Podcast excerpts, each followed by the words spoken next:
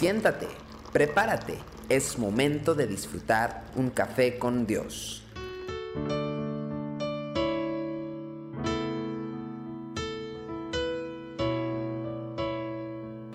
Dios te bendiga, qué bueno que nos podemos encontrar ahora en Café con Dios.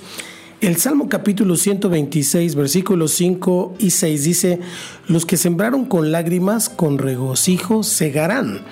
Irá andando y llorando el que lleva la preciosa semilla, mas volverá a venir con regocijo trayendo sus gavillas.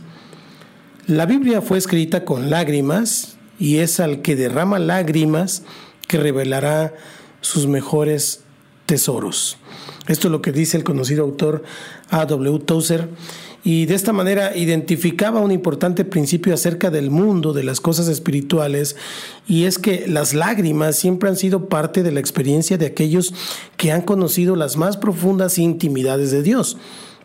Probablemente la mayoría de nosotros no entendemos muy bien por qué esto es así y quizá ni siquiera haga falta entenderlo.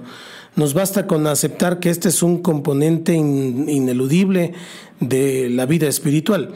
Si recorremos las páginas de la palabra, rápidamente veremos que un sinfín de héroes de la fe eran también personas acostumbradas al quebranto.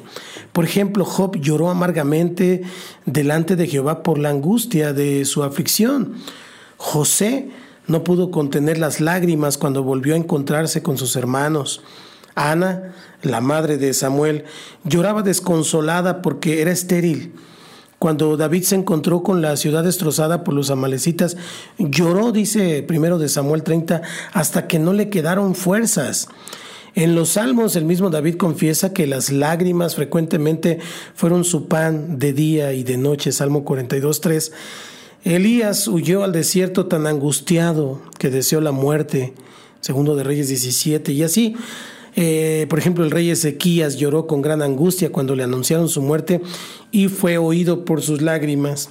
A Jeremías frecuentemente se lo ha identificado como el profeta llorón o el profeta de las lágrimas. Jesús lloró en varias ocasiones. Y la palabra testifica que también fue oído por sus lágrimas. Hebreos 5.7 es impresionante porque dice, y Cristo en los días de su carne, ofreciendo ruegos y súplicas con gran clamor y lágrimas al que le podía librar de la muerte, fue oído a causa de su temor reverente. Pablo sirvió al Señor con humildad y con muchas lágrimas y pruebas, como dice Hechos 20. Sin entender bien el proceso, sabemos que ocurre algo en nuestro corazón cuando lloramos. Con el llanto existe la posibilidad de que se ablande y debemos reconocer que el obstáculo a una vida de mayor comunión con Dios es la dureza de nuestros corazones.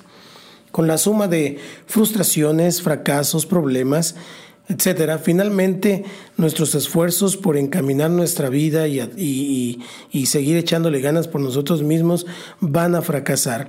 Y entonces vamos a admitir delante de Dios nuestra condición frágil e inestable.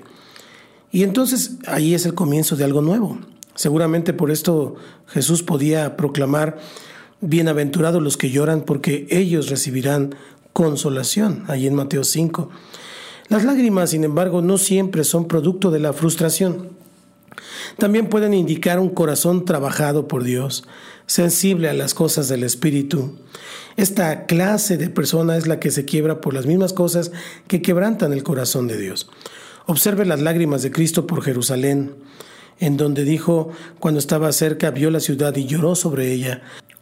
O las de Juan en el Apocalipsis, cuando eh, tiene este encuentro dice, lloraba yo mucho porque no se había hallado a ninguno digno de abrir el libro, ni de leerlo, ni de mirarlo. Ellos percibían una realidad espiritual de tal magnitud que los llevó a llorar delante de Dios.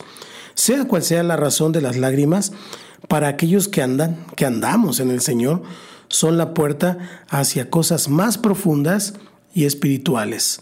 Watchman decía, mantener la mano en el arado mientras nos secamos las lágrimas, ese es nuestro llamado. Entrega tu vida a Cristo. Padre, hoy te entrego mi vida. Hoy me arrepiento de mis pecados. Señor, yo te abro mi corazón y reconozco que he sido un gran pecador. Pero tú eres bueno y con tu sangre me has lavado. Por eso hoy te recibo como mi Señor y como mi Salvador. Hazme esa persona que tú quieres que yo sea. Te lo pido en el nombre de Jesús. Amén. Desde Centro Cristiano Yautepec estamos transmitiendo Café con Dios. Nos vemos mañana. Tu amor por mí es más dulce que